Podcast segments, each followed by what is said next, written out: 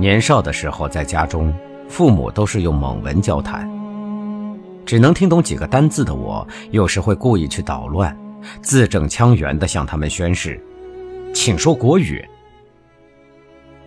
母亲常常就会说：“好可惜，你五岁以前蒙古话说的多好啊！”一九八九年八月底。我在父亲的祝福之下，开始我的溯源之旅，从北京向内蒙古高原前行。和我一起出发的还有好友王行宫。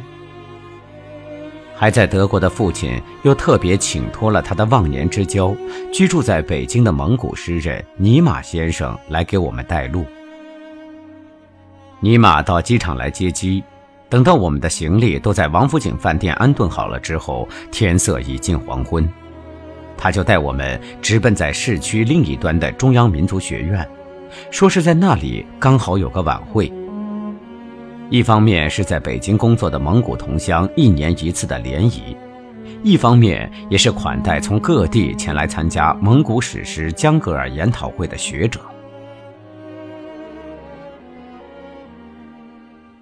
会场里人很多，空气不太流通，灯光又不够亮。每个人对我来说都是第一次见面，包括尼玛。所以，尽管我努力要适应这个新环境，慢慢的还是觉得有点力不从心，就想法子找一处比较空旷也还安静的角落坐了下来。坐定了之后，往周围一看，原来早已经有三位男士坐在那里了。大概和我差不多，都是有点觉得疲累的远客，只是衣着不同。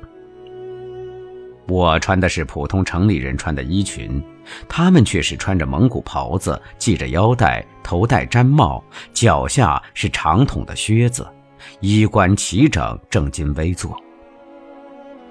那被草原上的太阳晒得很黑，被高原上的风霜侵蚀的皱纹满布的面容。有一种很奇怪的肃穆和漠然。看见我这个闯入者，对他们微笑点头致意，他们三人也只是稍稍欠身还礼，依旧沉默着不发一言。我可是忍不住了，第一次见到从草原过来的蒙古同胞，让我很想和他们攀谈。于是侧过身去，用我有限的蒙古话向他们问候。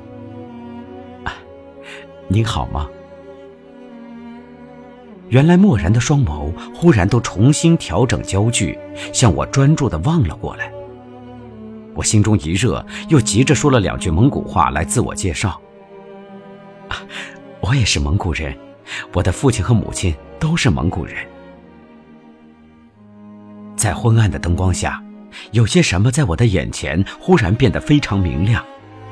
他们三个人同时向我展现的笑容是那样的天真和欢欣，充满了善意。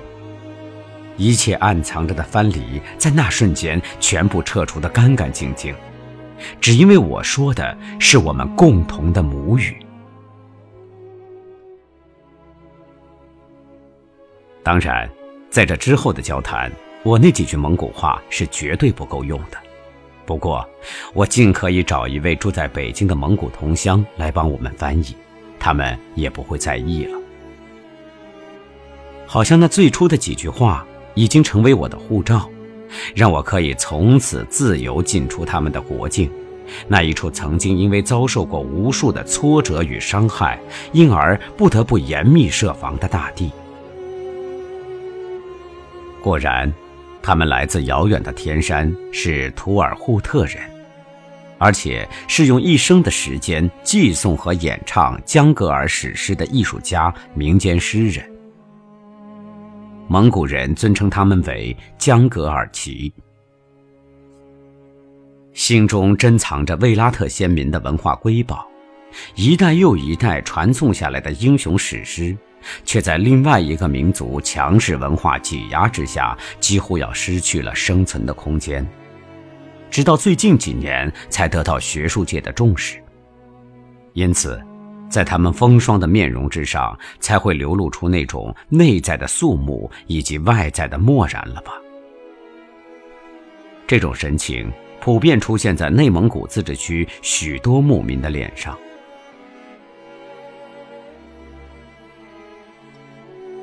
从一九八九年那个晚上开始，十年来走在碎裂的高原之上，常会遇见相似的情景。可是，只要我用蒙古话一开口问候，那藩篱就会自动撤除，然后光灿温暖的笑容就会出现了。有一次，我用玩笑的语气向一位教蒙文的教授说。这些牧民怎么就凭我这几句话就轻信的相信我了呢？想不到他却正色回答：“你现在虽然说不出几个句子，可是每个字的发音都很标准，我们的耳朵一听就知道。你不晓得，在母亲怀中学会的语言，有些细微的差异，别人是学不来的。”